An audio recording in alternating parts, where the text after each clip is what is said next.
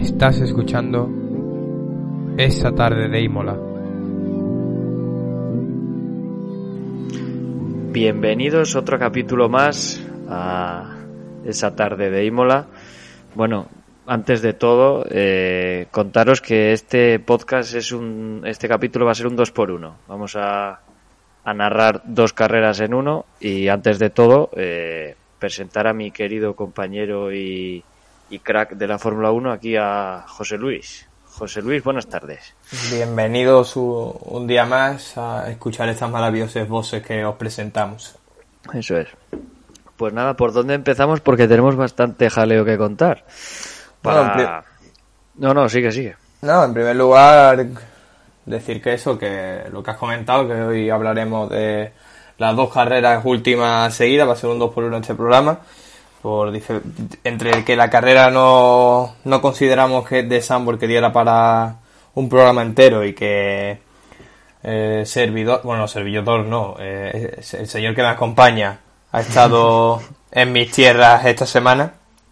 Eso es, todo no va a ser la Fórmula 1. Nuestros queridos oyentes entenderán que ya hay que descansar y para una semana que tenía de vacaciones, pues había que había que aprovechar y ir a visitar a mi querido sevillano. Así que por eso hemos aplazado y hemos tomado esa decisión. Pero hoy venimos con las pilas cargadas y dispuestos a hablar de lo que ha deparado la Fórmula 1 en estas dos últimas carreras. Sí, pues podemos empezar por la primera que, sucedió, el Gran Premio de, de Países Bajos. No sé cuál es tu opinión, pero para mí un tostón, como otras tantas carreras que llevamos este año. Sí, la verdad que dominio a, total durante todo el fin de semana y sobre todo durante el domingo de, Verstappen. Mm, salió primero, acabó primero. No, no hubo mucho misterio.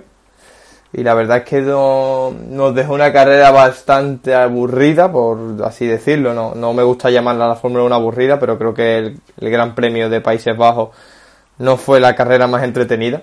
Eh, no pasó mucho, no hubo cosas realmente importante que a destacar. A lo mejor sí la, la carrera o el fin de, de, Gasly, que en comparación con su compañero que estuvo mucho más atrás, salió cuarto, si no me equivoco, y acabó cuarto, hizo muy, muy buen fin de semana. Sí, sí. Los McLaren atrás, y no sé si tú tienes algo más que comentar. No, poco más que comentar el Gran Premio de Holanda. Dominación absoluta de, del señor Verstappen, un circuito de, alta carga aerodinámica o más alta carga que la de que Monza, por ejemplo. Y dominio absoluto, eh, carrerón de Gasly, de Leclerc también y de Alonso, sin ningún tipo de duda. Yo creo que esos tres son los, a los que más destacaría en un tema positivo.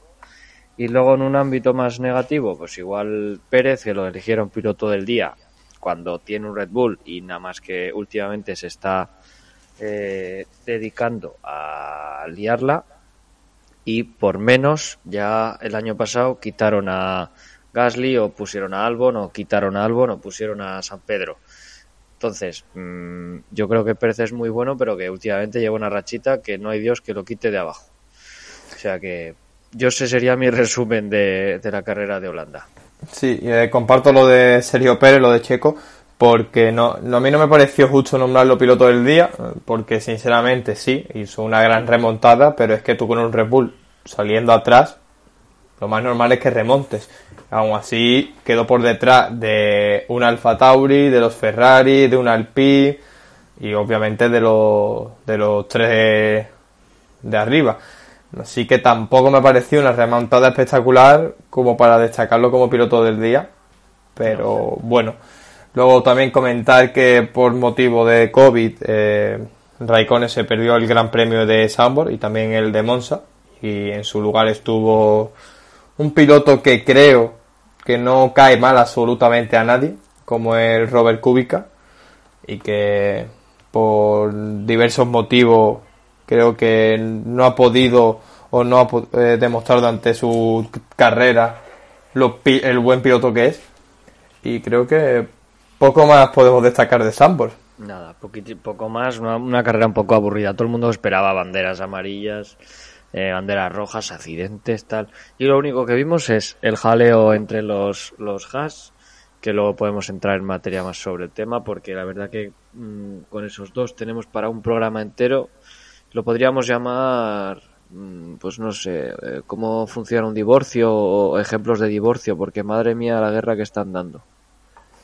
Sí, no, la verdad que también en Bonsa nos dejaron algunos detalles de, de la pelea interna que tienen entre los dos. Y por último, así que sí que acabo de recordar, es que antes del fin de semana Sambol no me inspiraba ninguna confianza con respecto al circuito, no sobre el Gran Premio, el Gran Premio me decisión igualmente, pero pensaba el circuito que me iba a gustar menos, o no me terminaba de atraer, y, y tras verlo me pareció un circuito bonito, de, de los de antiguo, y que no perdona si te sale, aunque al final no se ve que los pilotos supieron controlar y estar dentro de pista, pero me pareció un circuito entretenido, bonito, y sobre todo la curva 3, que me parecía bastante bonita y daba a, mí que yo no, no, me montaría en un coche eso, me daba, daba bastante miedo la, la cámara desde el volante. Que por cierto, para los que no lo sepáis, esa curva 3 en, en Holanda, bueno, en Países Bajos ahora, es eh, una curva peraltada, no mucho, pero bueno, está peraltada. Y, ya empezó el Gran Premio, bueno, el fin de semana, y vieron los equipos que Fernando Alonso tomaba la curva de una manera, manera. Una manera nada convencional. O sea, en vez de tomar eh, de la manera más lógica, que sería igual entrando desde desde la parte exterior de la pista y luego saliendo por la interior o alguna cosa así. Fernando cambió la trayectoria totalmente y todos los equipos, a partir de los libres 1 o los libres 2, no recuerdo muy bien, les dijeron a sus respectivos pilotos que, que cambiaran absolutamente la trazada porque Fernando Alonso estaba ganando ahí dos o tres décimas. Y era casi de lo más destacable del Gran Premio, cómo le copian aquí al señor Alonso. Sí, eh, yo también recuerdo eso. Y creo que no hay mucho más que comentar. Por desgracia no. Es que no, no ya, lo, ya lo decimos, no, no, no hicimos antes el programa porque es que no creemos que no nos dio, no dio para mucho lo que fue el Gran Premio. Sí. Pues podríamos saltar ya a lo que viene siendo el gran premio principal de este fin de semana, que tampoco ha tenido mucho, quitando la el momentazo del fin de semana, quitando ese.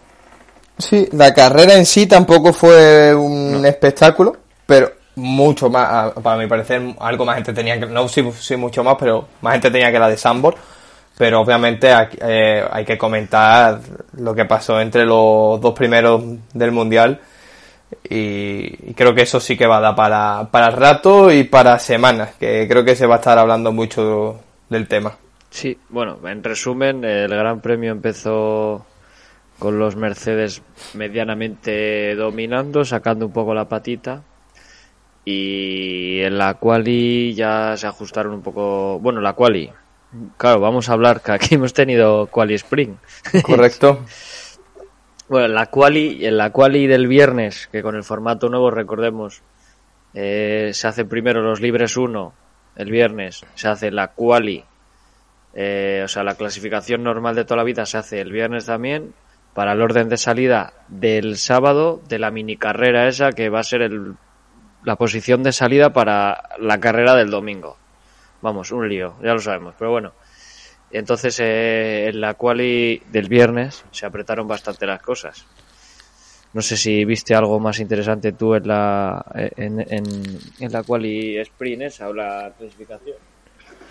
En la quali, quali clasificación, no, no sé cómo llaman lo del, del viernes, sí que también entiendo que se igualaron las cosas con al solo ver unos libres antes y todo se hizo con poca preparación, como estamos viendo en, esta nuevo, en este nuevo formato. Y sí que vi un poco las cosas más igualadas. Mm, eh, una cosa que sí me sorprendió y que encima no hubiera sanción me parece increíble. No sé si por qué motivo no hubo sanción o porque se pensó que para qué sancionarlos iban a salir últimos. Es lo de Haas, que estuvo a punto de liarla gordísimo en la, cual, en la pre-quali que le jodieron la vuelta totalmente a Sebastián Vettel, Hmm. haciendo que saliera eliminado en la Q3, mm, en la- perdón, en la Q1.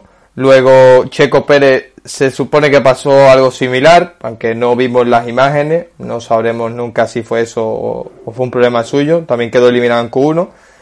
El resto, pues lo que se esperaba, mm, no, no fue un circuito para Williams, circuito de velocidad, no, no es que destaque en velocidad, Alpine lo mismo, sorprendente otra vez Gasly, mm, decepcionante los Ferrari, aunque porque yo esperaba que en el circuito de casa iba iban a funcionar algo mejor.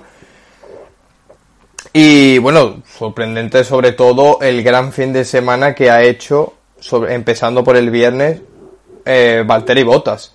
Parece que se ha quitado presión al saber que ya no va a continuar en Mercedes y para mí sí que fue el piloto del fin de semana.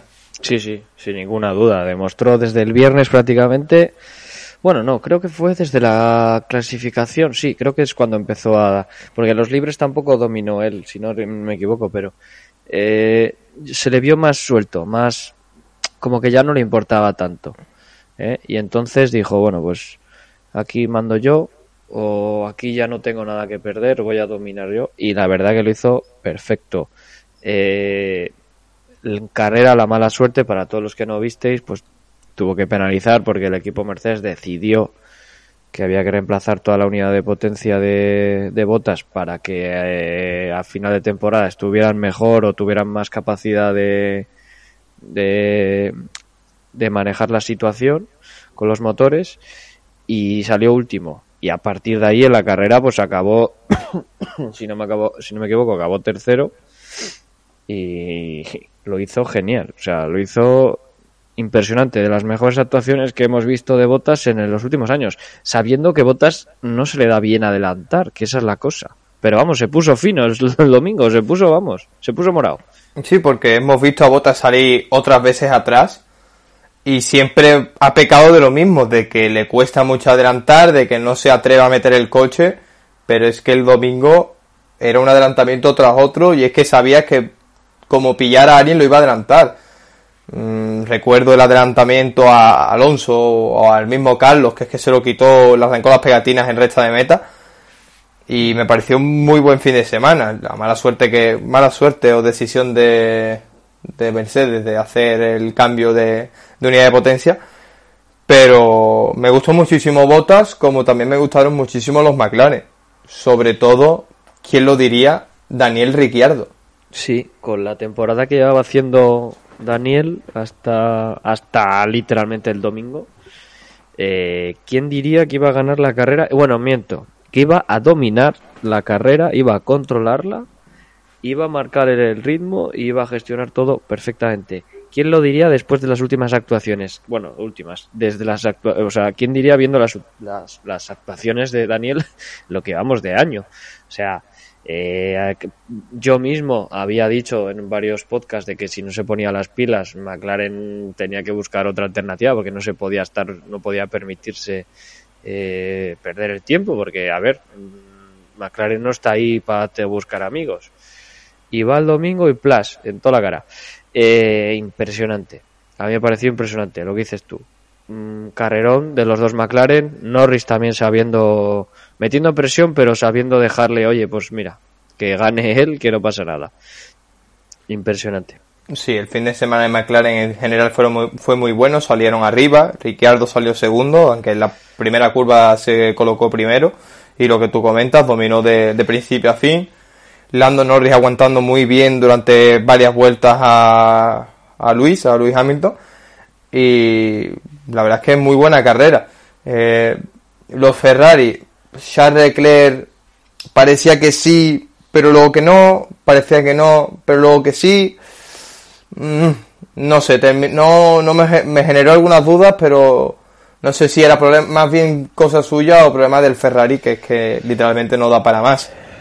No, el Ferrari hemos visto que en, que en circuitos de velocidad punta no, no da lo que no, no da lo que tendría que dar. Es un coche con, de serie ya con más carga o más, no sé, más lento.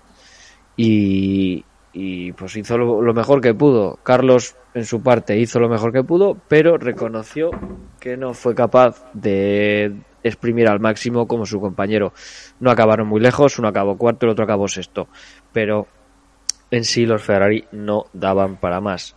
Ahora es cuando quizás deberíamos de explicar por qué, por qué los dos McLaren están, bueno, por qué los aficionados de McLaren hoy mismo estarán todavía saltando a lo loco y cuál ha sido el suceso del fin de semana. si quieres, puedes empezarlo tú a comentar o lo comento yo, lo que deparó y el por qué los McLaren Sí, es que da para hacer un podcast entero de, de, la podríamos llamar, no sé cómo lo podríamos llamar. Es una guerra abierta ahí entre Verstappen y, Hamilton. No, no sé si equipararla, superarla o que se quedará por debajo, pero me recuerda mucho, bueno, me recuerda, no había nacido, pero de haber visto imágenes, a la lucha de Senna con Prost.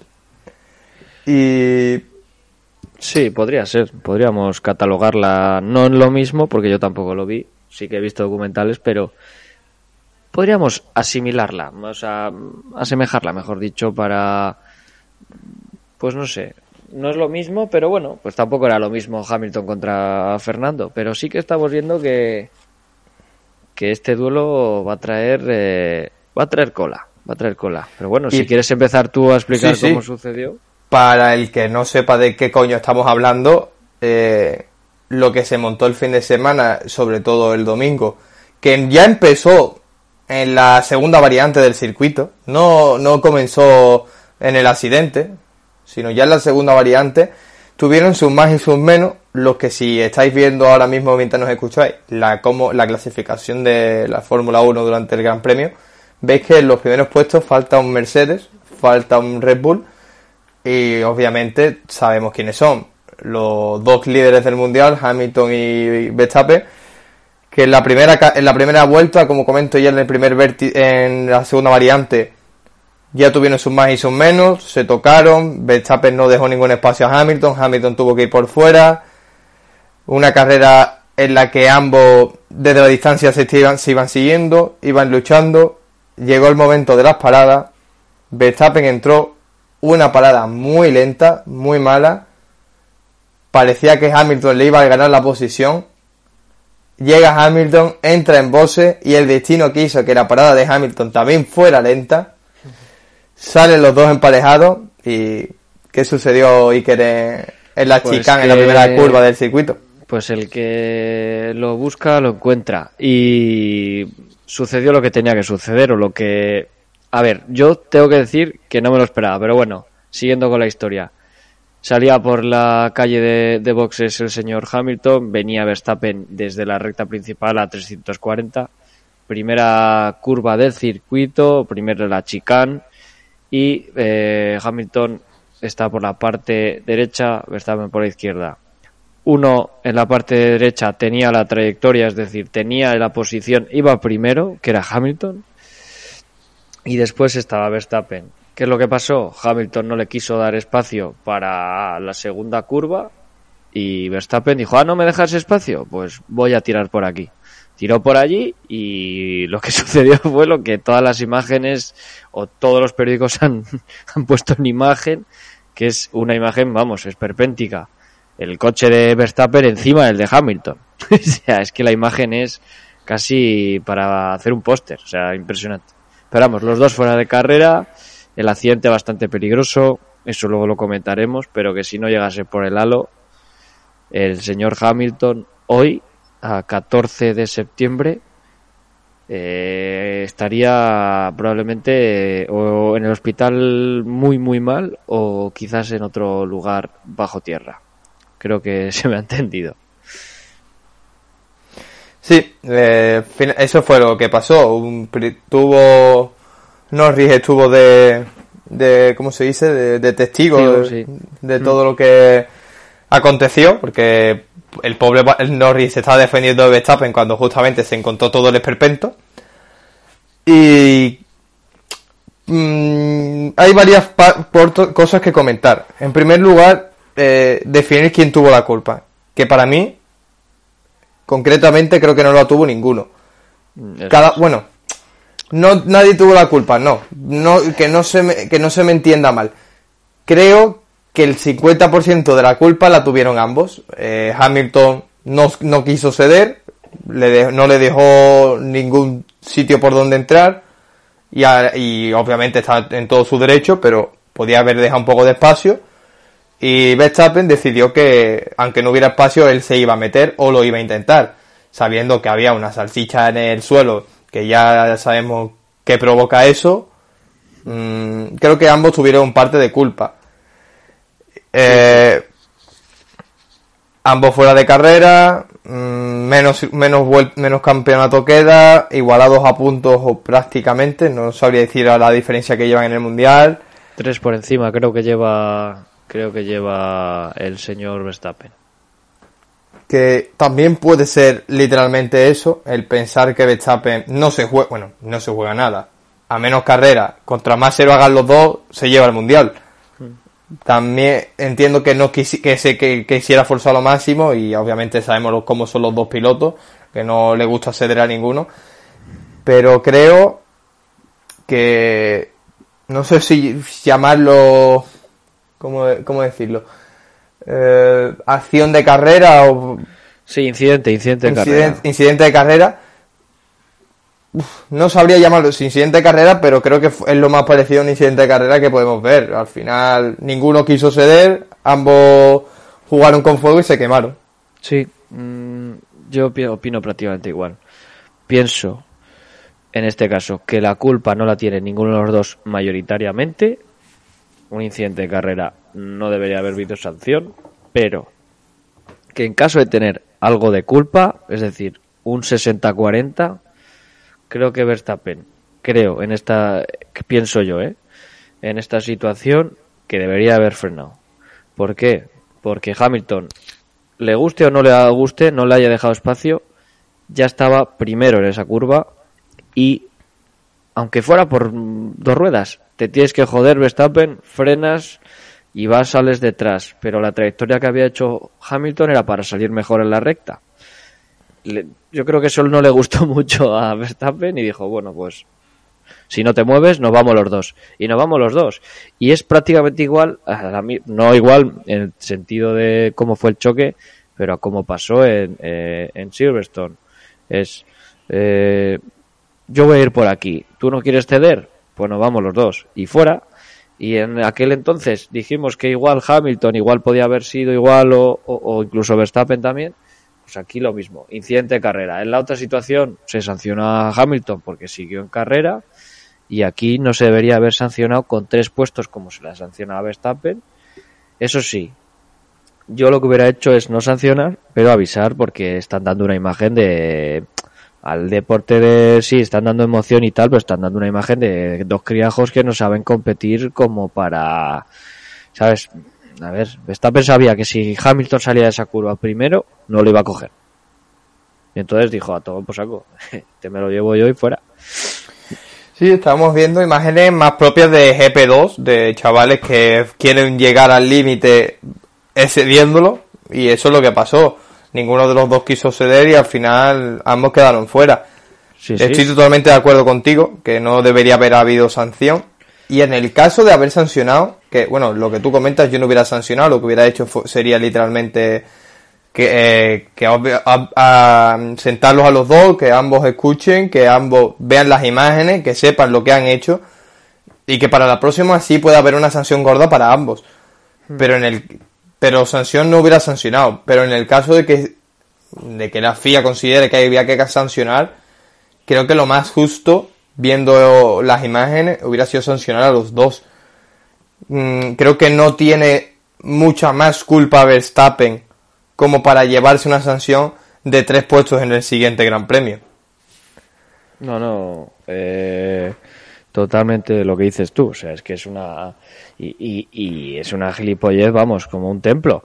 Y viendo la GP2, que últimamente pues he estado viendo la GP2, la GP3 y tal, o sea, la F3, mejor, mejor dicho, la F2 y la F3, eh, son carreras en las que los pilotos también se están jugando el mundial y hay cuatro pilotos o tres pilotos que están son potencialmente potenciales ganadores del campeonato y se dejan el espacio. Y si no pueden adelantar en esa vuelta, lo hacen a la siguiente. Y si no, pues si no puedes, no puedes. Pero lo intentas. Pero no arruinas la carrera, ni la tuya ni la del otro. Pues pasa que aquí están pues, respaldados, tanto uno como otro, pues por tanta gente y tanto dinero que pero eso en la GP en la, F, en la F2 hombre con alguno ya pasa pero no es lo más habitual alguno se la juega y hace adelantamientos de la hostia pero porque sabe a quién adelanta y tal pero aquí estos dos me temo que en el próximo Gran Premio que es el de Rusia encontraremos eh, encontraremos chispitas ¿Y qué te iba a preguntar yo? Eh, visto lo visto en Silverstone, visto lo visto en Monza, última carrera, esta misma diferencia de puntos, ¿crees que Verstappen podría hacer la de me voy contra ti a tomar por culo? Haría un, un Sena en el Gran Premio de, de Japón cuando el señor Alan Prost con el Ferrari va primero en el Mundial. Una, una primera curva de, bueno, mm, te llevo por delante y a tomar por culo. Pues no sabría decirte, pero pienso que sí. pienso, ¿eh? Pienso porque cuando se monta se transforma. Y no da ni un milímetro el cabrón.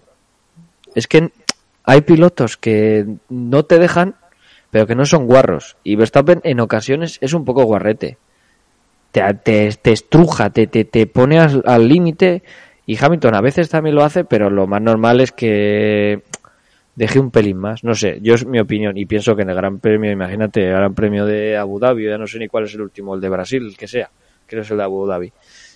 Mm, en la el es la tercera, es la tercera vuelta, o sea, la tercera curva, creo que es la que es así como una S es como una subidita y luego una bajada. Ahí pienso que como pille Verstappen, que está detrás suyo Hamilton, y le tiene a mm, un volantazo a la derecha de mandarlo a toda por culo, hombre, no quisiera pensar que lo haría a propósito, pero... Mm, no lo sé, ¿eh? depende cómo vaya el campeonato, depende de lo guarro que vaya el campeonato.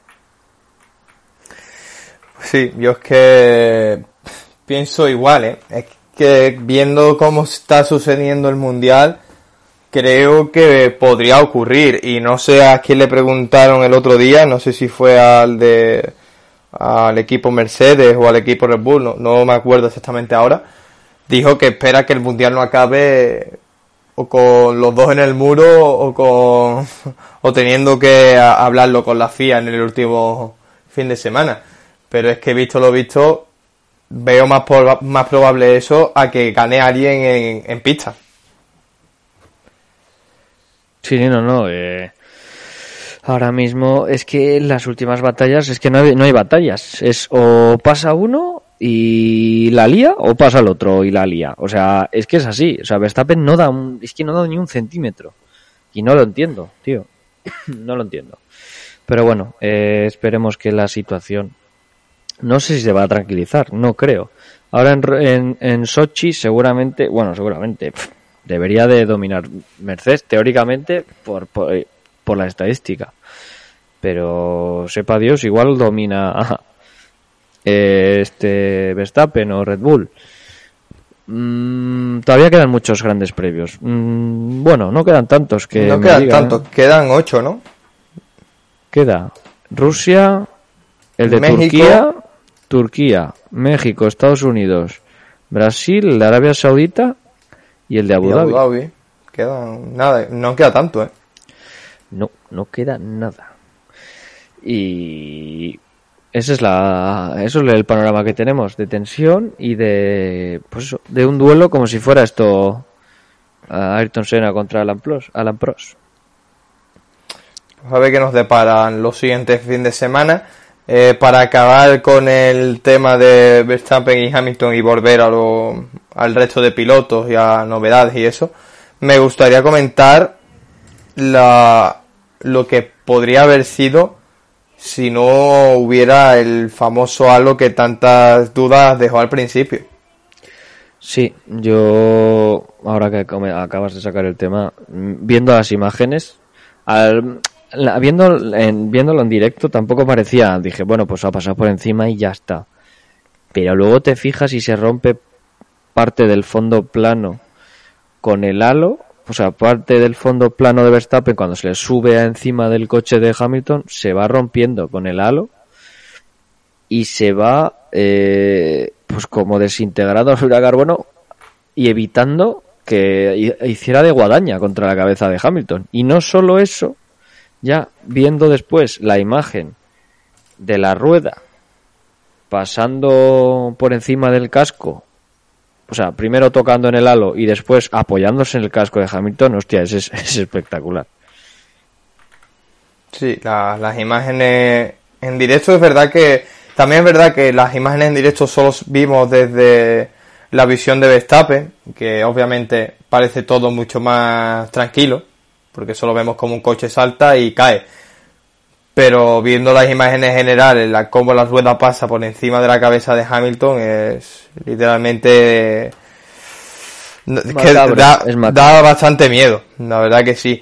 Mm, ahora, eso sí, he visto hoy en Twitter, ¿no?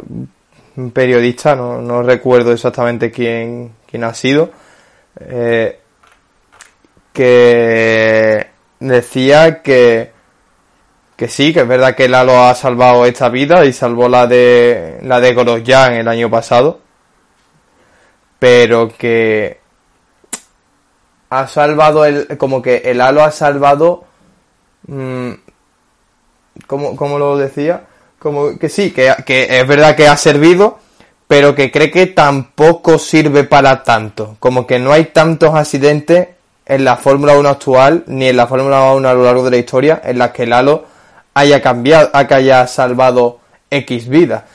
Es decir, como que no han muerto o no ha habido tantos accidentes trágicos antes como para que Lalo haya hecho una gran diferencia respecto a eso. No sé cómo lo ves tú.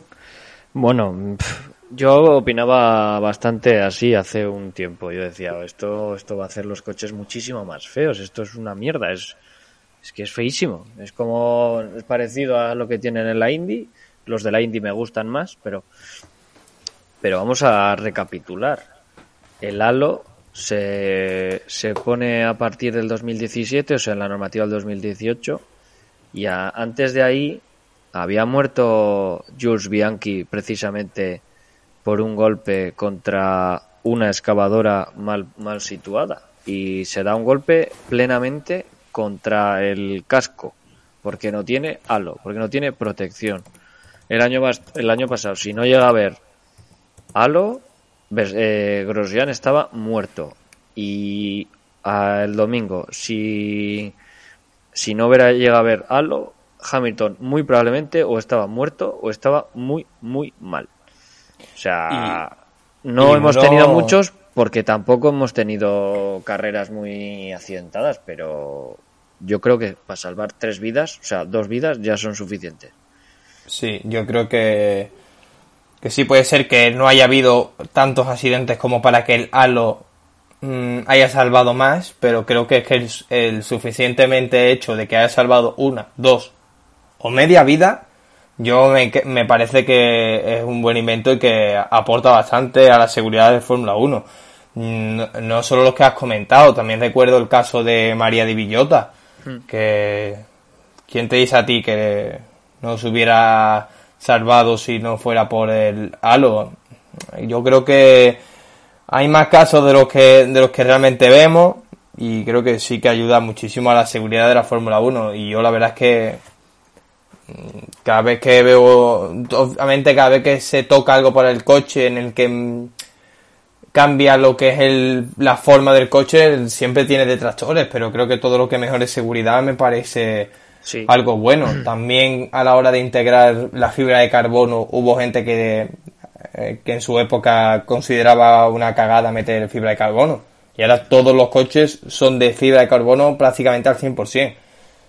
No, eh, antes veíamos coches de aluminio que ni sería impensable a día de hoy.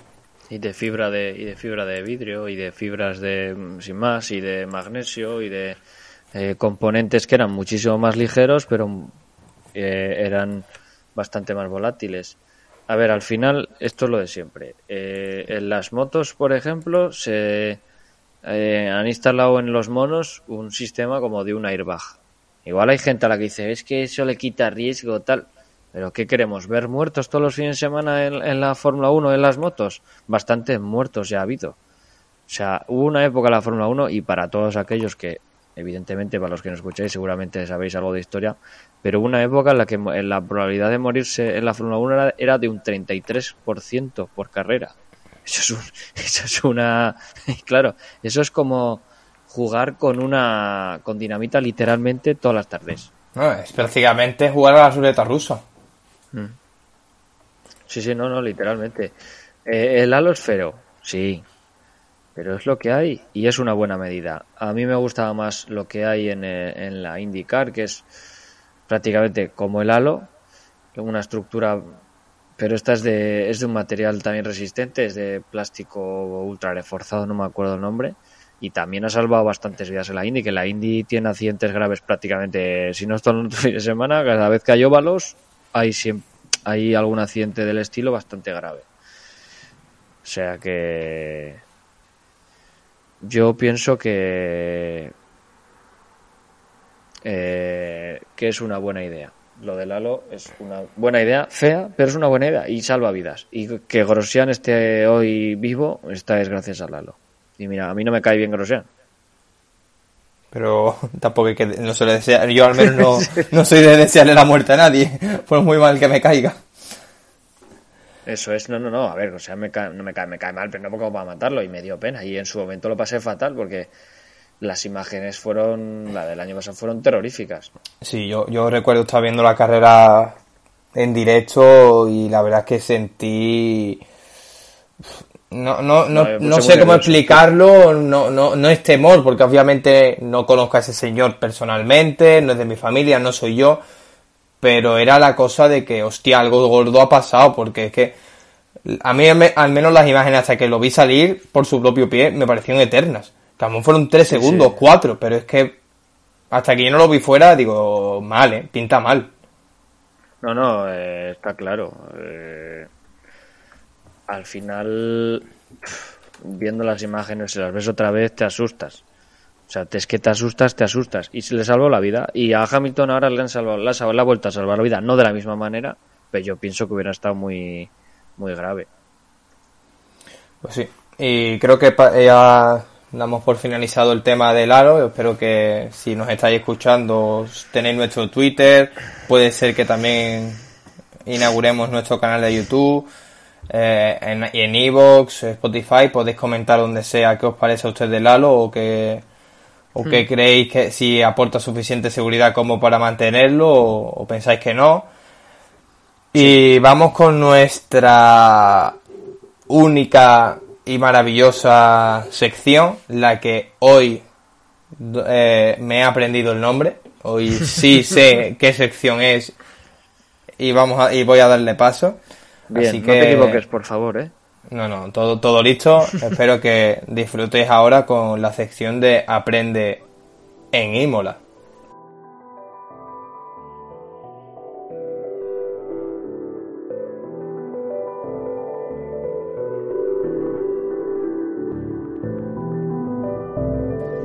Ahí está, muy bien, un buen puntazo para José. Bueno, esta sección de, de hoy no es muy larga, no es tan compleja como las últimas, o como la última por lo menos. Esta es un concepto que también es un casi un tecnicismo, un- una frase casi en inglés, que es el concepto lift and coast, en el cual eh, simplemente y llanamente, así parece súper complejo y es como un término súper... sinceramente, y para todos los que nos estén escuchando, es levantar el pie el, el- un poco antes de las frenadas. ¿Para qué? Pues es para que el consumo eh, de combustible, como tiene que ser, eh, pues eso, está más, más restringido y los depósitos han sido más, se han disminuido a lo largo de los años y las normativas y los coches tienen que estar tanto tiempo con cierta mezcla de combustible y tal, pues eh, a los pilotos se les, mm, de parte de los ingenieros, se les eh, aplica o se les dice que tienen que seguir este tipo de, de tipo de conducción, por así decirlo, que es en un momento dado la carrera, si quieres eh, lo que viene siendo eh, ahorrar combustible, eh, un poco antes de llegar al punto de frenada, yo que sé, si el punto de frenada está en el, en el 100, soltar el acelerador en el 150 y frenar en el 100. Así nos ahorraríamos 50 metros de combustible. Parece una tontería y parece que no, que no vale para nada, pero se ahorra bastante cantidad de combustible. Luego también, con el mismo sistema, hay eh, pilotos y eso que son capaces de aprovechar incluso la inercia, frenar un poco menos, soltar antes el pedal y con la inercia del coche salir y ahorrar combustible incluso en la salida. Pero bueno, es para los que no lo sabíais un, un término nuevo. No sé, ahora José os eh, dará otra visión. Yo iba a intentar complementar o dar algunas últimas pinceladas o pinceladas más bien a lo comentado, pero creo que es que es prácticamente eso. el término es muy inglés, muy específico, pero no es más que lo que algunos de ustedes también habréis dicho alguna vez antes de llegar a un semáforo. Soltar piedra acelerador, dejar que el coche corra y ahorrar combustible. Sois, pilotos de Fórmula 1.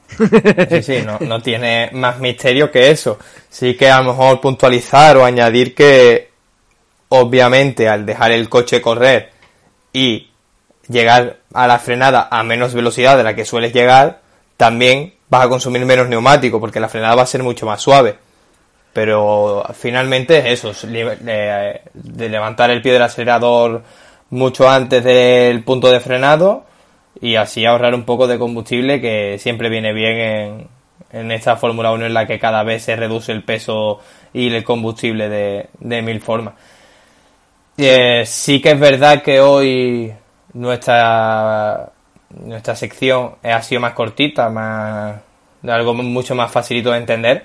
Pero bueno, yo creo que acompañada con lo comentado sobre el halo, que al final también es algo técnico y parte de la Fórmula 1, creo que está bastante bien por hoy, ¿no? Sí, yo creo que sí. A ver, tampoco vamos a resolver aquí el temas físico-nucleares. Hemos hecho poquito a poquito. Hay que hacer un aprendizaje progresivo y vamos poquito a poquito. De aquí a, al año que viene, quién sabe si empezamos a, hacer un, podcast de construye tu monoplaza en casa.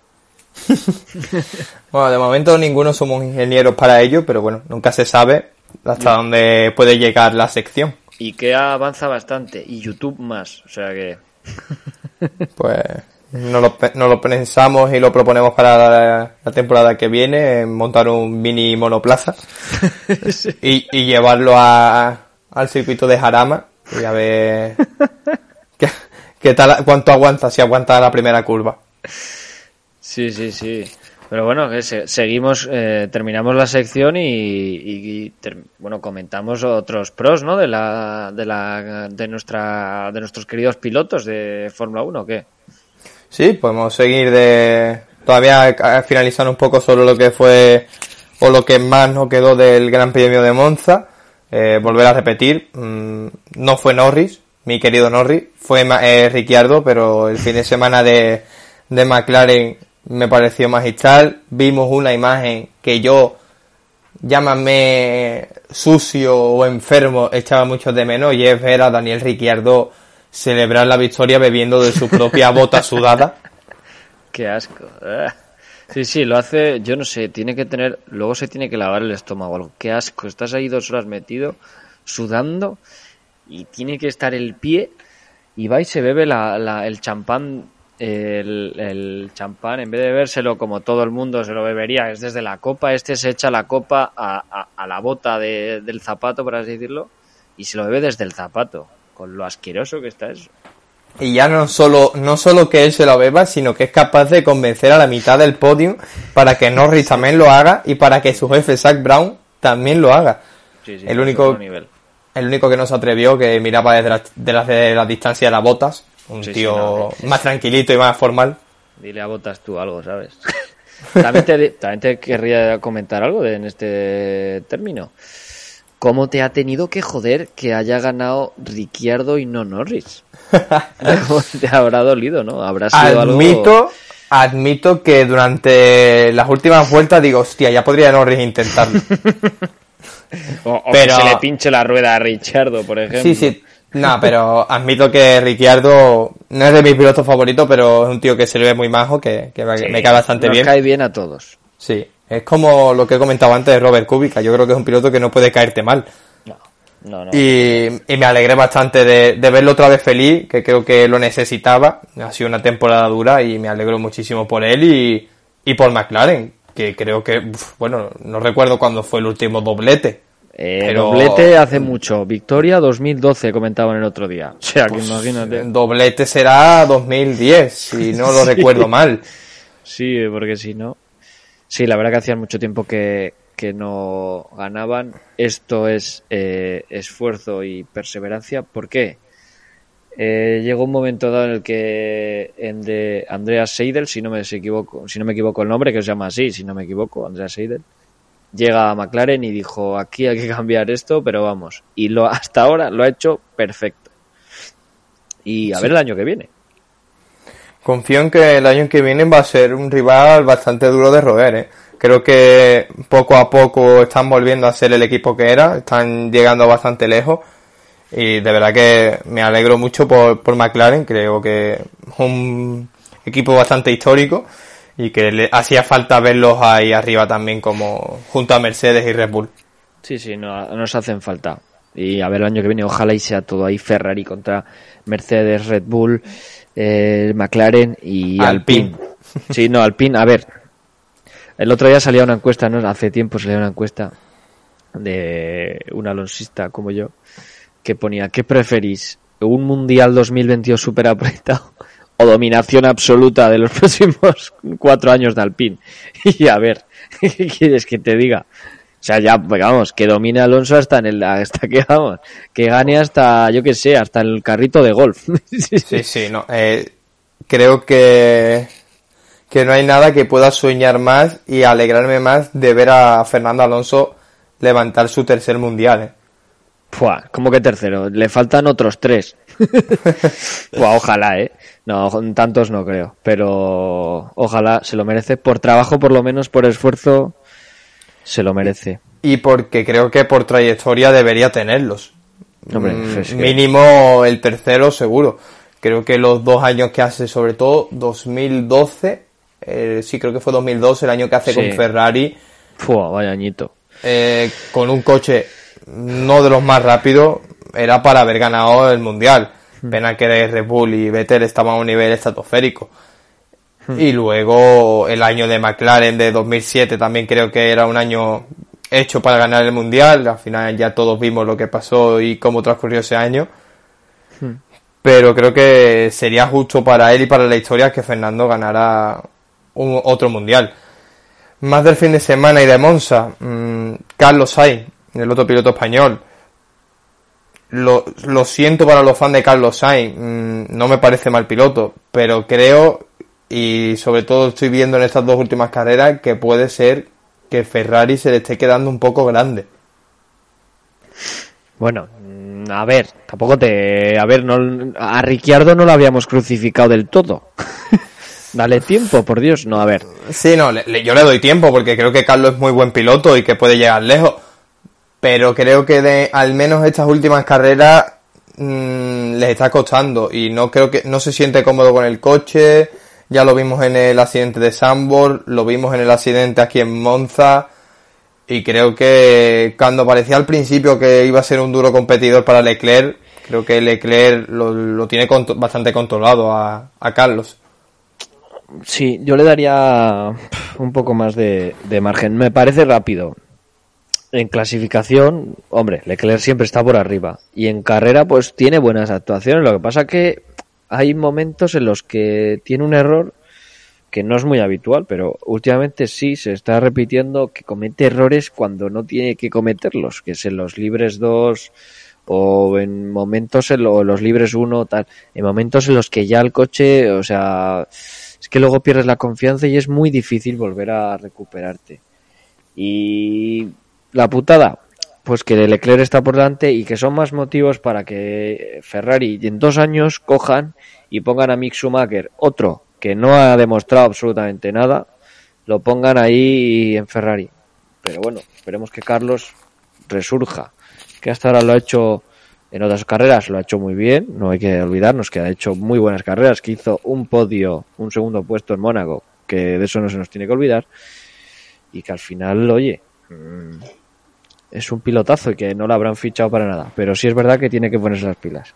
Un poquito más. Él lo sabe ¿eh? y él lo reconoce, como lo hizo en la última carrera. Luego también comentar, eh, así, bueno, William, que creo que ha dado un paso bastante adelante y ya no es un equipo de zona baja. Creo que ha llegado al nivel de los Alpine y de los Aston Martin y están compitiendo duramente con ellos, ya no solo Joel Russell, sino también Latifi. Sí, sí. Mm, Stroll también comentar que hizo un buen fin de semana, quedó séptimo, aunque está la polémica, no sé si la viste, de que excedió el límite de velocidad durante la bandera amarilla y no se le sancionó. Sí, sí, he visto porque subió una historia Alonso muy gracioso porque últimamente está muy sarcástico, no sé qué le pasa. Y ponía en la historia eh, amarillo, eh, ¿cómo no? Sí, ah, em, ah, no, sí, Verde, acelerar a fondo. Y ponía amarillo igual a verde. en referencia al color de las banderas. Que da igual el color de la bandera que el Stroll ha ido a lo que le ha dado la gana. A ver, quitando ese detalle, yo creo que Fernando no podía adelantar a Stroll, pienso yo. ¿Hubiera estado bien? Sí, pero no creo que. Yo creo que no, no lo vi con el ritmo como para adelantarlo. No, yo, yo tampoco creo que Stroll estaba un pasito por delante. Y no sé si tú tienes algo más que comentar sobre lo que fue el, Gran Premio de Monza. No, con el tema, siguiendo con Fernando ahora que estamos, que hizo aparte de, hombre, el coche no estaba para estar octavo, estaba para estar entre el décimo y el décimo tercero, buen carrerón. También nombraría a Russell, que no hemos nombrado en todo el podcast. Eh, no lo hemos nombrado porque, claro, nosotros lo hemos hecho el podcast tarde, pero ya está confirmado que el señor George Russell va a ser piloto Mercedes del año que viene. Con la salida de Valtteri Bottas a Alfa Romeo, el señor George Russell será piloto compañero de Luis Hamilton. Hizo muy buena carrera en Monza, que era lo que lo último que quedaba por decir. Pues totalmente merecido que George Russell vaya al equipo Mercedes. Me parece un muy buen piloto. Creo que está haciendo un año espectacular con el Williams, sobre todo en las primeras carreras y creo que totalmente merecido. Eh, una cosa con, ya que has tocado tema de años que viene, mercado, comentar, no sé cómo de cierto es, pero hay un lío con Aston Martin, Stroll y Vettel, en el sentido de que Vettel firmó un año solo con Aston Martin, Stroll le ofreció su puesto a Alonso, Alonso lo rechazó, pero es que Vettel a día de hoy no ha renovado con Aston Martin y tengo entendido que acaba contrato mañana. No puede ser, mañana. Eh, sí, sí, eh. Espérate, te lo voy a buscar. ¿Qué fuentes usas? Eh, ¿Qué usas? ¿El marca? No, no, le, mira en marca. No, pero, a, ver, puede ser, ¿eh? Ahí hay un lío bastante considerable, ¿eh? En lo de Aston Martin hay un lío de puñetera madre. Como, como hay un lío también en, de mientras tú lo buscas, puedo ir contando yo el lío que hay en, en, en Haas, porque en Haas tenemos también una sí, pues, situación. como comenta lo de Haas mientras, pero eh, la cláusula de. Ah, vale. Vale, no es que acabe contrato, pero tiene una cláusula en la que para renovar eh, una temporada más tendría que confirmarse antes del 15 de septiembre, es decir, mañana. Antes, o sea, hoy. Bueno, claro, imagino que el 15 será inclusive. Pero en principio se supone que por lo que está, por lo que se comenta, si mañana no se hace oficial o mañana no llegan a un acuerdo Aston Martin y Vettel para renovar ese contrato, Vettel saldría a final de temporada con Aston, de Aston Martin. Hostia, eh, no es mala, eh. Tú, a ver, eh, igual es un poco rocambolesco. ¿Tú crees que podría ser esta situación, que se fuera Vettel y que Vettel con la influencia que tiene metiera a Mick Schumacher en, Aston Martin? Mm, no lo creo. No lo, no lo creo porque creo que Ferrari tiene mucha fe en Mick Schumacher y no le va a dejar irse tal como tal que así. Aparte tiene mucha influencia en Aston Martin Stroll y creo que Stroll le querrá a otro compañero y no a Mick Schumacher. Mm, no lo termino de ver. Luego, lo que sí veo difícil que Vettel, si eso se da, continúe en la Fórmula 1. Mm, Porque si no me equivoco, a día de hoy, sitio libre solo tendría. No, en- en Alfa Romeo que no tenemos segundo piloto confirmado todavía. Claro, correcto. Alfa Romeo que no se sabe aún si Giovinazzi va a seguir o no. Eh, Es el único sitio donde podría encajarlo. Giovinazzi lo está haciendo, bueno, no lo hemos nombrado, pero lo está haciendo muy bien últimamente. Tuvo mala suerte el otro día, tuvo un accidente y tal. Lo está haciendo muy bien. Sí es verdad que lo que se rumoreaba es que Giovinazzi eh, estaba destinado para eh, el proyecto de Ferrari en las 24 horas de Le Mans, o sea, la- el, el campeonato de resistencia, mejor dicho. Pero lo que dices tú, no sabemos qué puede pasar con Vettel, no tenemos ni idea. Ni con Giovinazzi. Eh, Yo acabo de imaginarme una cosa que sé que no va a ocurrir, porque sería, o sea, es imposible porque no hay ningún sitio donde encajarlo. Pero ¿no te gustaría ver a Vettel y a Alonso en el mismo equipo? Buah, ojalá, ¿eh? Qué harto. No, no va a pasar ni para Dios. O sea, habría que fumarse muchas drogas juntas para que sucediera. Y pienso que sería interesante. No sé hasta qué punto, pero sí estaría guay. Pues yo creo que viendo el, eh, la madurez ya que tienen ambos pilotos y el trato que tienen uno con el otro, no voy a decir que son amigos, porque dudo que sean amigos. No, ahora yo creo que sí, ¿eh? Tendría que corregirte. O sea, Vettel hace poco salió diciendo literalmente que eh, Alonso era de las personas con las, que el- con las mayores cualidades o habilidades del mundo del deporte. O sea, una cosa impresionante.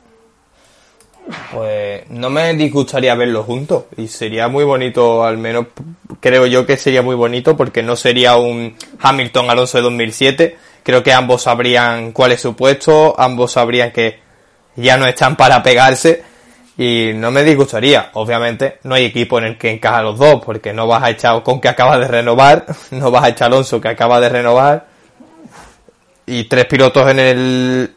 Hostia, espérate. Eso, eh, voy a hacer una pregunta un poco idiota porque no estoy seguro. Eh, ¿Se pueden tener tres pilotos en el mismo equipo?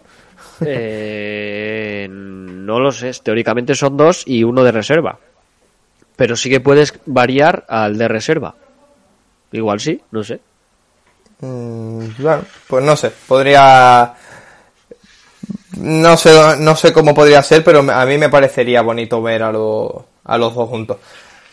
Mm, claro, es que estaba pensando, digo, en moto sí se puede, pero claro, en moto es algo distinto. O sea, tú puedes tener cuatro pilotos juntos en el, en el mismo equipo, pero no es teóricamente el mismo equipo. Es lo, como lo que tiene Red Bull con... Sí, eso es, sí. Un satélite, un equipo satélite se llama. Claro, exacto. O sea, tiene el la moto puede ser prácticamente la misma o la misma, pero no es el equipo, Oficial, sí. no, el equipo oficial.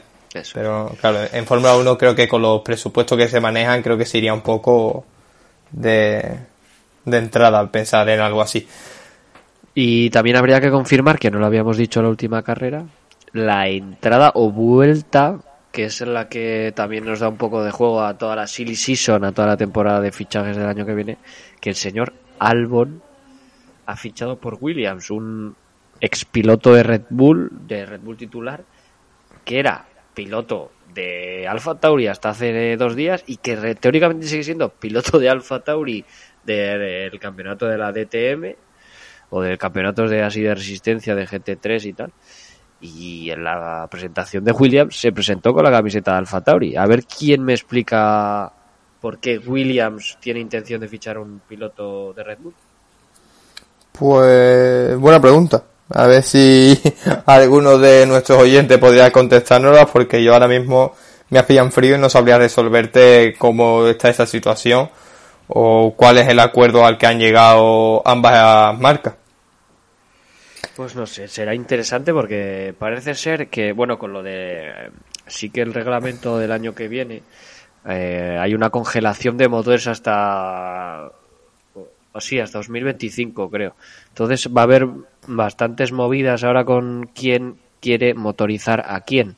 y qué equipos quieren dominar o quieren estar con.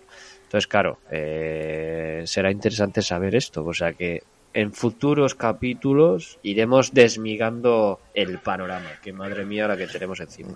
Sí, y para acabar, eh, una cosa que hemos visto justo antes de empezar el podcast que no he comentado es que, eh, ¿cómo se llama? Cal, Calum Elliot, Calum Elliot eh, va a entrar como piloto, por lo que hemos entendido, mm, piloto de prueba, piloto de reserva del equipo Alfa Romeo. Sí, sí, sí, un pilotazo, ¿eh? ya lo estuvimos comentando en otras ocasiones. Piloto buenísimo de Ferrari que hizo las pruebas de jóvenes pilotos cuando las hizo la, hizo el año pasado Fernando y despuntó bastante, ¿eh? hizo muy buenos tiempos. No sé, a mí me parece que ese chaval estaba destinado para la resistencia, pero oye, una oportunidad. Ah, y aparte, cambiando de tema, quería hacer una especial mención a un ganador que no nos va, vamos, no nos va a escuchar nadie o vamos, él no nos va a escuchar ni para Dios. Pero como este es un podcast muy variopinto eh, y podemos también nombrar otros deportes, querría felicitar la victoria de ayer de Alex Palou, nuestro representante en, la Indy, en el campeonato de IndyCar en Estados Unidos, que lo está haciendo de puñetera madre. Y va primero en el campeonato con 25 puntos de ventaja, a falta de pocas pruebas. Y oye, habría que hay que hay que nombrarle porque lo está haciendo genial. Y te voy a decir una cosa, me sorprende que hayan renovado a Chunoda, al segundo piloto de Alfa Tauri, que es más malo que pegar a un padre y más borde que una cabra. Y hubiera, yo hubiera sentado a, Alex Palou. Pues sí, la verdad, es, la verdad es que a mí también me sorprendió bastante la, la lo que comenta, la renovación de, de coño, me saldrá el nombre. Chunoda. De Chunoda porque creo que no está rindiendo al nivel que tiene el Alfa Tauri, solo hay que ver las últimas carreras de, no, no, del compañero, de... Sí, sí, del señor Gasly. de, Gasly, como estoy con los nombres hoy. Sí, la verdad es que me ha sorprendido bastante. Y para comentarte una cosa del Spalou, que mm, cuando has dicho lo de que lo de los puntos, lo he mirado y va segundo en el campeonato, no va primero. ¿Qué dices? ¿Estás seguro? No, no puede ser. Actualízalo. ¿Seguro? lo estoy mirando ahora mismo en una página que parece de fiar, mm, se llama Motorsport, no sé cuál es exactamente, pero me parece de fiar. y, y, va segundo a 10 puntos del primero, que es un mexicano llamado Patricio Howard. Joder, ¿no sabes quién es Patricio Howard? Pues no te voy a engañar, no. Pues es un... Bueno, vale, es que... Joder. Bueno, es buenísimo también. El Patricio Howard es un piloto, es de McLaren, por así decirlo. Es, la, del apartado de McLaren en, en, en, la Indy y es un pilotazo. Ah, pues sí, sí, está, sí, está a 10 puntitos por detrás. Bueno, confiamos plenamente en Alex Palou, que lo va a hacer genial. Y no sé si, si quieres comentar algo más. Yo, se nos, ha nos falta por comentar, que igual lo podemos hacer el siguiente o lo podemos hacer aquí mismo, el culebrón de los, de los Haas pues antes de lo de Haas, ya que estamos con el tema indicar, yo no soy un asiduo a ver la Indy, ni siquiera sé cómo, cómo va ni cómo funciona. ni si son coches. Sí, sí, no. Entonces me ha dejado bastantes dudas ver ahora la clasificación. Es que me ha dado pues bajar a ver cómo iba el mundial por abajo. Y veo que la mitad de pilotos no tienen ni, ni, ni dos carreras hechas. Y entonces no termino de entender cómo funciona esta clasificación. Pues porque hay pilotos que no corren en ciertas pistas, en óvalos. Hay algunos que no corren en óvalos, otros que solo corren en óvalos, otros que solo corren dos carreras, que una carrera, pues va en función de los contratos que tengan. Entonces ahí, por ejemplo, Román Grosian, que hay en tres carreras en las que no ha corrido, pues porque han sido óvalos. Vale, vale. Siempre se aprende algo nuevo. Es que esto es otra parte. Ah, vale, esto podríamos, podríamos hacer otra sección, claro.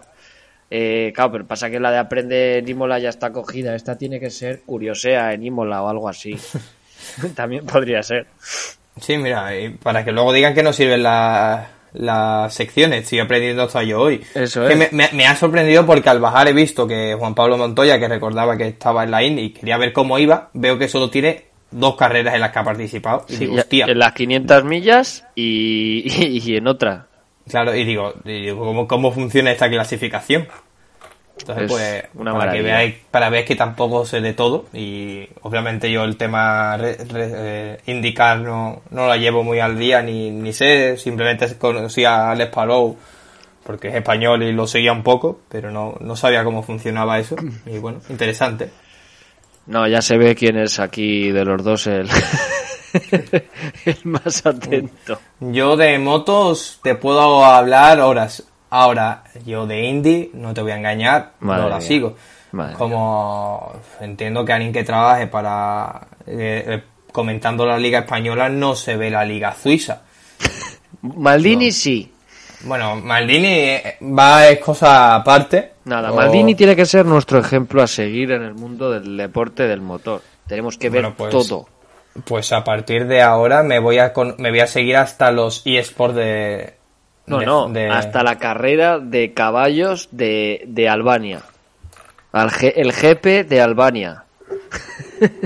Pues me lo apunto y también me, me aficionaré, que eso sí que lo he seguido antes un poco más, pero a día de hoy, sí, vamos, es que me preguntas quién está y no tengo ni idea, son los rallies, ¿eh?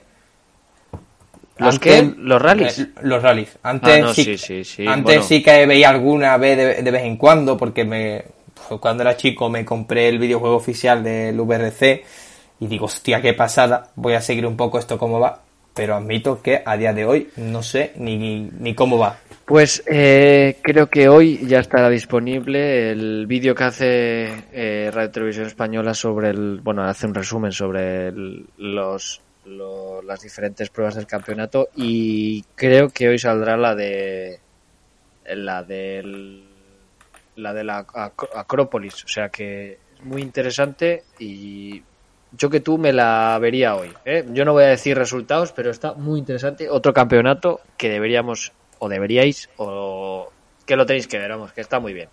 Todo lo que tenga ruedas, todos los campeonatos que tienen ruedas están bastante interesantes últimamente. Pues hablando de ruedas y cosas a las que aficionarse, me he empezado a aficionar, que antes la seguía para dormir la siesta y ahora la sigo para ver cómo va, es el ciclismo. Últimamente me está interesando muchísimo y si tenéis tiempo y os gusta todo el deporte en general, mm, seguidlo porque está más entretenido que de lo que parece. Hmm, La verdad que sí. Volvemos a lo de Haas, que no es que yo no me puedo ir con esta espinita clavada de, de Haas, es que me, me duele en el alma no, no nombrarlo, es que ahí, ahí va a hacer un sálvame deluxe. Pues por favor, te dejo los honores para que comente cómo está yendo el mundial para Haas. Pues mal, en resumen mal. La cosa está, la cosa está muy malita, lo- como decía, ya no sé ni quién. La cosa está muy malita. La situación es hipertensa, como tú mismo has comentado en la, en la clasificación del Gran Premio de Italia. El señor Schumacher dijo, bueno, pues yo me, a mí me está molestando aquí todo el mundo a la última vuelta, yo voy a entrar por aquí, voy a entrar por allá. Le jodió la vuelta a su compañero de equipo y le jodió la vuelta a su, a su querido amigo Vettel. No hubo sanción, no hubo problema tal, pero es otra, otro rifirrafe más por el cual es que se están empezando a odiar. O sea, uno le intenta joder al otro y el otro le intenta joder al otro. A Mazepin, a ver, Mazepin sabe que el, el equipo es suyo y dice, me vas a tocar los huevos por tarará. Y el otro dice, voy a ser futuro piloto de Ferrari. Cómeme los huevos. Bueno, Literal- literalmente. con respecto a lo de Mazepin, perdón que te interrumpa, ocurrió algo al, al- al acabar el Gran Premio, algo inesperado, y es que le pidió perdón Mazepin a Mick Schumacher por su forma de ser o por su conducción en el Gran Premio de Monza. ¿Qué dices? Ah, bueno, Sí, pero sí. porque quedó Mazepin el 14, o no sé qué quedó. Sí, sí, pero yo creo que estaría motivadísimo, que si no. Estaría en plan, Buah, te, te he dado por, eh, vamos, te he reventado. Sí, sí, sí, acabó el 16 y su compañero el 15, estaría yo que sé, porque... Ah, no, no, que no ha terminado tú. No, no, Mazepin no acabó la carrera, ¿cierto? Ah, entonces, ¿por qué le dio las gracias? No, no, le pidió perdón. Ah, joder. Fua, se habría tomado un vodka o algo, si no, no lo entiendo. Si se llevan a matar, literalmente, si se- se- en la recta de, de Holanda, Mazepin casi le enseña los boxes a, a, a Mick a- en plan súper de cerca, en la Sí, no, recta, le- a le- 300. Le, le apeteció decirle a mí que no le veían los neumáticos en Eso perfecto estado y que le recomendaba hacer una parada en boxes. Como un empujón eh, en un acantilado, pero uy, uy, uy que sí, uy, uy. Y al final se libraron de, de haberse matado los dos. Pero bueno, ya en próximas aventuras contaremos cómo va. eh, pasio- pasión de. Pasión de niñatos, lo podríamos llamar. Eh, pues sí, yo creo que eh, es un culebrón o más que culebrón, una novela ahora turca que está muy de moda. Sí, Lo que estamos sí, sí. viendo Mm. con Mazepin y Mick Schumacher. Eh, que sinceramente creo que ambos peleándose por cosas que no son la Fórmula 1. Uno porque cree que con el apellido se llega lejos. Y sinceramente creo que Mick Schumacher deja mucho que desear en pilotaje con respecto a lo que era su padre. Hombre, es que vamos, no vamos ni a comparar. Es que a No, no, es que, es que me daría vergüenza de comparar a día de hoy, que no te digo yo que Eso Mick es, Schumacher en aquí a unos 10 años, igual es el puto amo. No, en 5 años. pero a día de hoy creo que no hay ni por dónde empezar. Y luego Mazepin mm, entró con polémica en la Fórmula 1, sigue dando polémica en la Fórmula 1 y seguirá de la Fórmula 1 dando polémica. Así Sí, que, hasta que su padre le pueda mantener ahí. sí, bueno, que creo que serán muchos años. Mientras siga poniendo dinero, Eso es, sí, me acaba de dar. Sí. Ay, Pues nada más, un capítulo bastante extenso, espero que lo entendáis, hemos comentado varias cosas, los dos gran premios últimos, este podcast para el que se los quiera escuchar lo vamos a subir a, a YouTube, no vais a ver nuestras caras porque no nos ha dado tiempo de preparar para grabarlo, pero bueno, al menos ya el canal está listo para, para poder escuchar este podcast, Mm. Eh, se seguirá subiendo a las distintas plataformas y tal vez nos veáis pronto no solo en YouTube, sino tal vez grabemos los, los podcasts en, en Twitch o los, o los hagamos en directo en Twitch para que bueno podáis eh, darnos vuestra opinión, comentarnos lo que os ha parecido el Gran Premio. Y también me gustaría pediros, eh, y por favor que deis respuesta, de si preferís que los podcasts, en vez de que salgan los miércoles o jueves como están saliendo ahora mismo, eh, salgan el mismo día del Gran Premio o como muy tarde el lunes, para que sean más recientes con respecto a lo que hemos visto en la carrera. Eso es. Sí, con que digáis o nos comentéis, oye, pues sí, preferimos tal día. Nos viene mejor para saber organizarnos y poder dar el mejor contenido a la máxima brevedad. Pues creo que eso ya es todo por hoy. No creo que no se nos ha quedado nada en el tintero. Mm, todo lo que teníamos pensado decir y todo lo que ha, ido saliendo sobre la marcha se ha dicho. Así que creo que es momento de dar punto y final al capítulo de hoy. Sí, yo daría por concluido estos dos grandes premios en un capítulo, un 2 por 1 oferta, pero pues como siempre agradecer a todos los que nos están escuchando, que gracias a ellos esto sigue funcionando y poco a poco iremos intentando hacerlo más, más grande, porque aquí vamos a decirlo claro, José, queremos, no queremos trabajar y esto está más guay, las cosas como son. Sí, la verdad que esto nos entretiene bastante más que Sí. trabajar o en mi caso buscar trabajo, Eso que ahora mismo me encuentro en paro. Hostia, es Ah, que aprovechas todo el mo- momento para sacar ahí beneficio, eh. Eh, Dios, qué bueno eres. Si alguna empresa me está llamando, o sea, me está escuchando, que me llame, por favor. No cobro mucho. Bueno, en realidad sí. Hostia, eh, buena, buen spam, eh. Esto no, nunca lo había visto. Esto es magia, magia eh, en la tele, no, en la radio, por Dios. Y eso, que muchas gracias a todos los que nos escuchan y pues eso, que nos vemos en el capítulo siguiente.